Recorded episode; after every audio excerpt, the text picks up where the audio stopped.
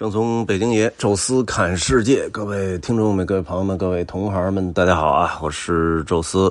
川藏饼茶茶，进入到饼茶茶这个区域了哈。啊，上一期呢聊的半天啊，来古冰川啊，这个地儿呢其实是呃，算是我们 A 线和 B 线真正分开的一个岔口，而这一期。所聊到的这个茶山公路，其实就是已经正式的走到了完全不同的方向，啊，完全不同的线路。那前面呢，呃，聊到了啊这个川藏公路，其实叫 G 三幺八。G 三幺八呢，实际上是一条从上海一直贯穿了整个中国的中部偏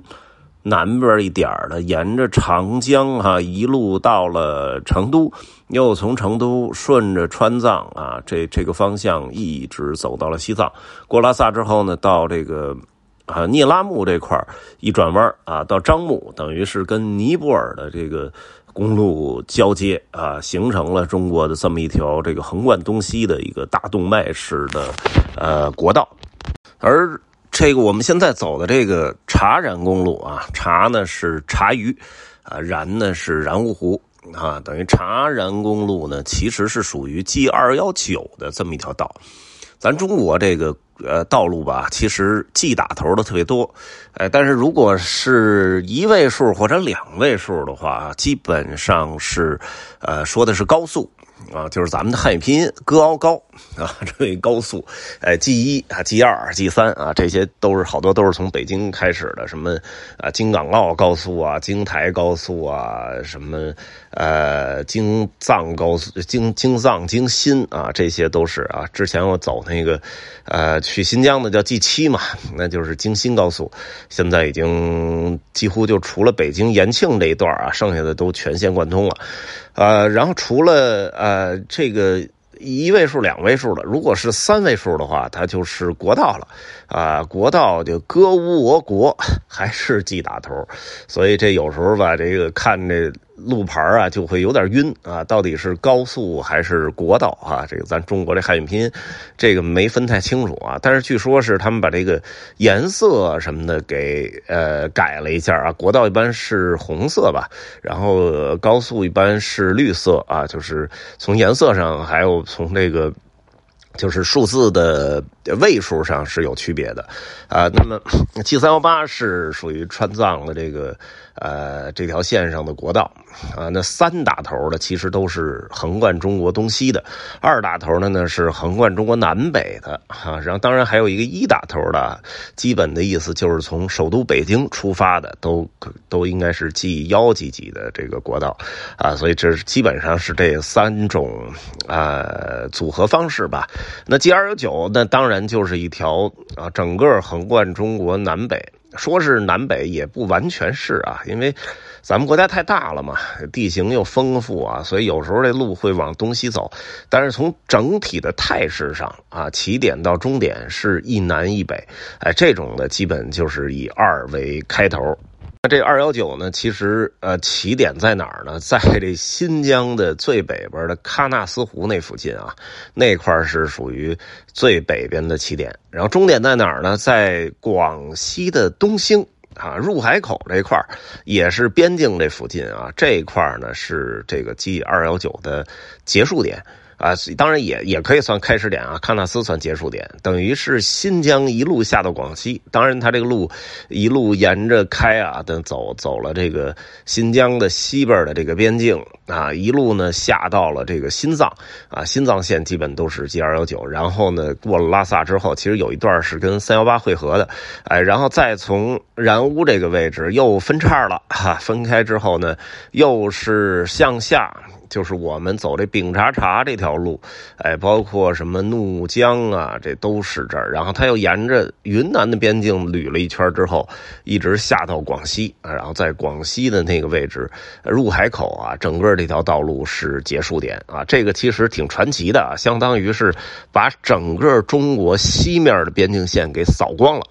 当然，还有一条呢是 G 三三幺，三三幺大家都知道啊，从西往东，也是从喀纳斯开始的，喀纳斯一直向东捋啊，也是沿着新疆的东边的东北部的这个边境线开始开啊，什么科托海啊什么的，一路到了这个。内蒙古，然后内蒙古就沿着内蒙古北边的这个边境线一直开，然后一路又开到了这个漠河，啊，等于是到漠河那儿拐了一个弯又顺着这个黑龙江哈这个江水，然后到这个啊叫乌苏里江，然后再下去，一路到哪儿呢？到丹东啊，又是一这鸭绿江的入海口，这个是 G 三三幺，当然还有这道啊，二二几几来着，是从。鸭绿江，鸭绿江这一块呢，开始沿着中国的东部海岸线开，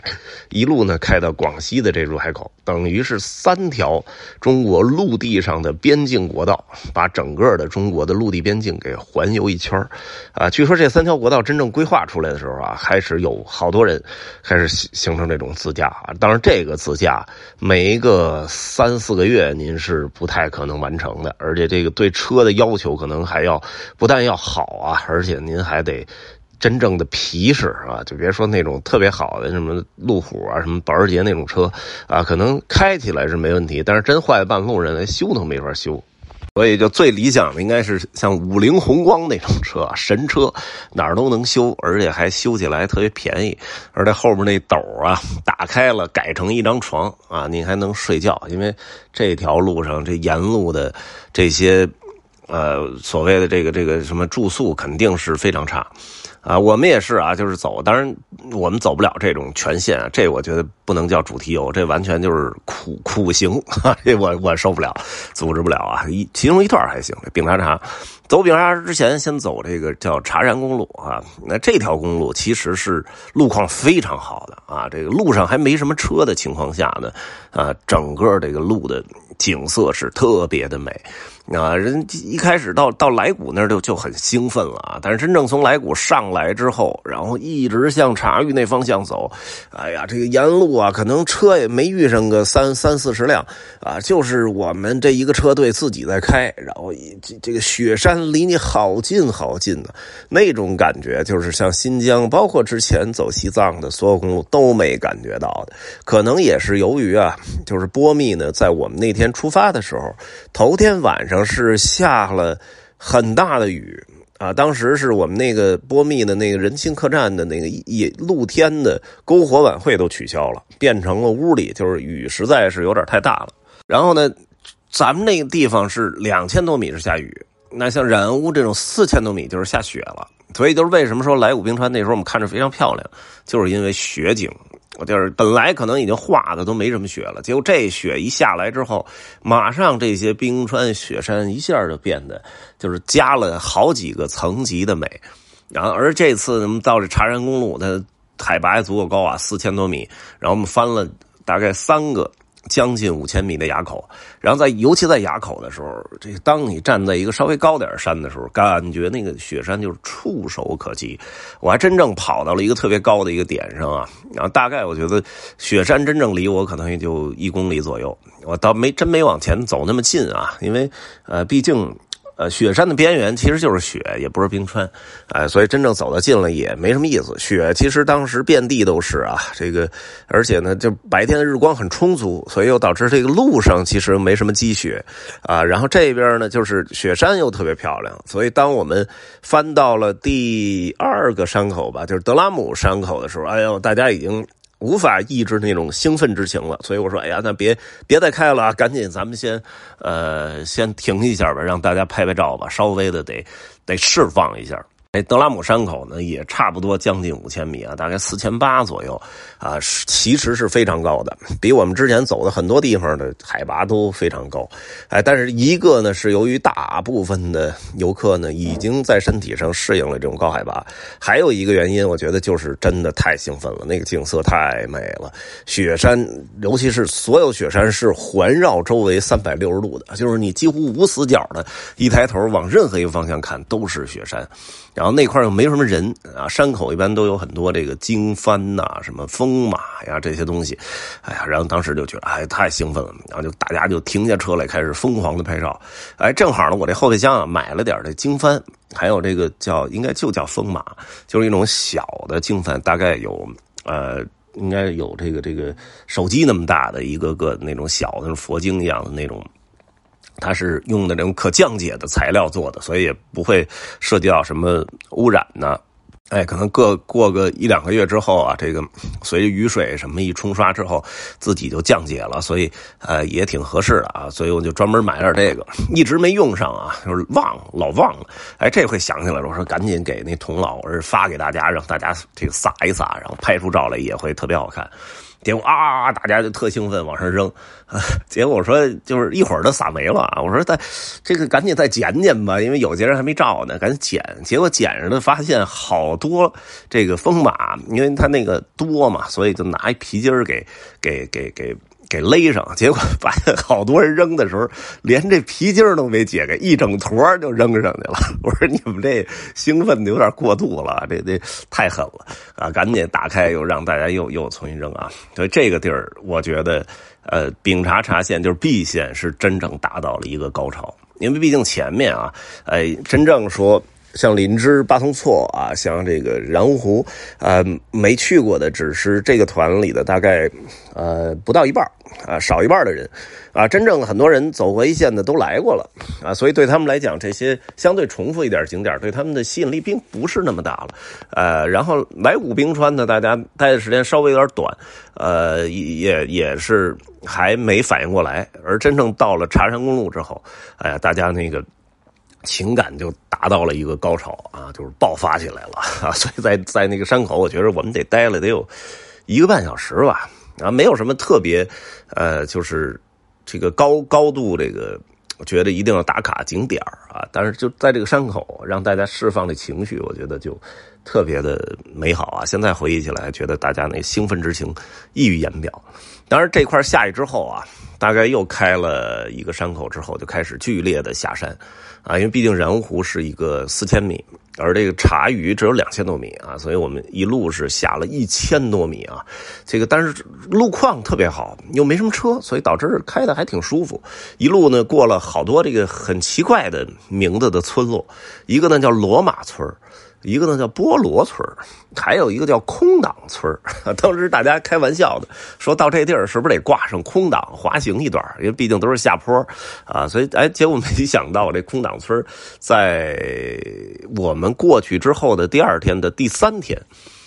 出现山火了啊！因为我们到空挡村的时候，天已经有点暗了啊，就是其实已经看不清楚外边真实的景色是啥样了啊，所以就真正空挡村那块到底是什么一个山林状态，呃，我们没什么概念。啊，但是我们也觉得挺幸运，因为毕竟这山火一一起来，据说还着了得有挺长时间，大概五六天的样子。呃，现在应该已经扑灭了吧？但是当时，呃，好多人都在微信上问我们，你们是不是路过了这儿？是不是不让过了？因为确实我们后来打了电话问了一下，好像是只有只允许当单向走了，就是好像茶余到茶瓦龙那方向还可以走，但是然茶公茶然公路这块确实是封。封路了好几天啊，也是为了安全起见。据说这空挡村的村民都已经被搬出去去躲避去了，也就说明这个确实是比较情况比较严峻。我们呢，当时已经其实走到了，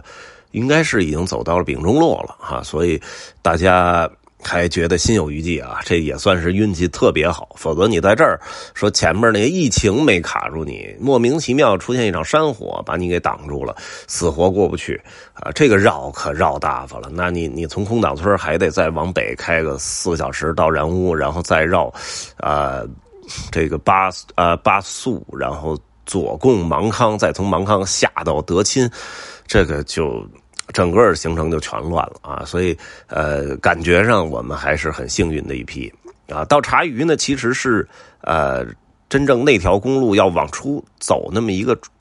呃，这个多多走出去十几公里啊，但是确实，呃，如果直接开下去的话，那穆若村又太小了哈，这住住宿条件肯定是很差，所以我们还是决定在茶余啊，正好从波密开到茶余，路程也不短。当时进茶余的时候，天已经完全黑了，呃，但是发现这小城镇还挺有意思，呃，